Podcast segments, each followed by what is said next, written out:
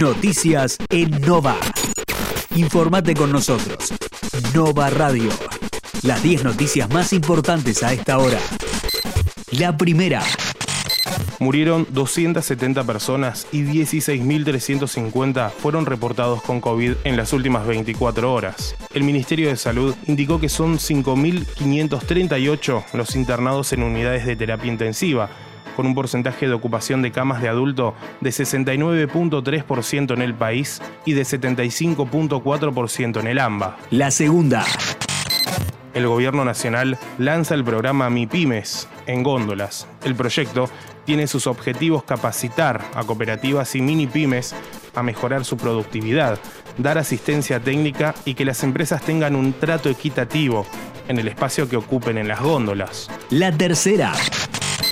El presidente hizo un balance de su gira y anticipó más tiempo de negociación con el fondo. Alberto Fernández visitó distintos países de Europa para buscar apoyo en la renegociación de la deuda y pidió revisar la sobretasa en base a las conversaciones que sostuvo con el Fondo Monetario Internacional. La cuarta.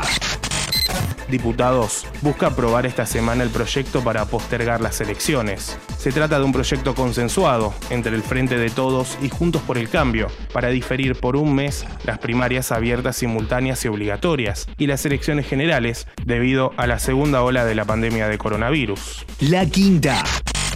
La provincia de Buenos Aires ya vacunó a 3.800.000 personas. En el sistema sanitario se vacunaron 392.999 personas y restan 19.571, mientras que en el segmento que más se avanzó es en el de las personas mayores de 60 años, con 2.210.782, que equivalen a un 85.9%.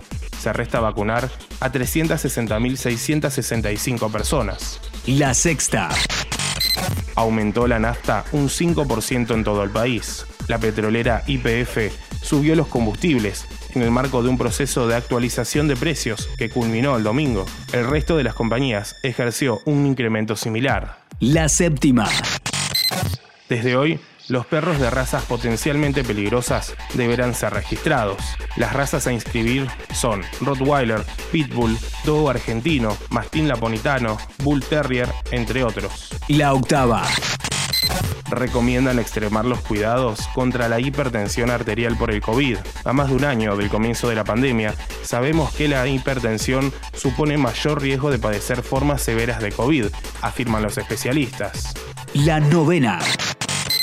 Israel lanzó sus ataques más fuertes en Gaza y afirmó que destruyó túneles de Hamas. Después de los últimos ataques que dejaron 42 muertos, Israel afirmó que destruyó 15 kilómetros de túneles usados por grupos armados palestinos y las casas de nueve comandantes de Hamas.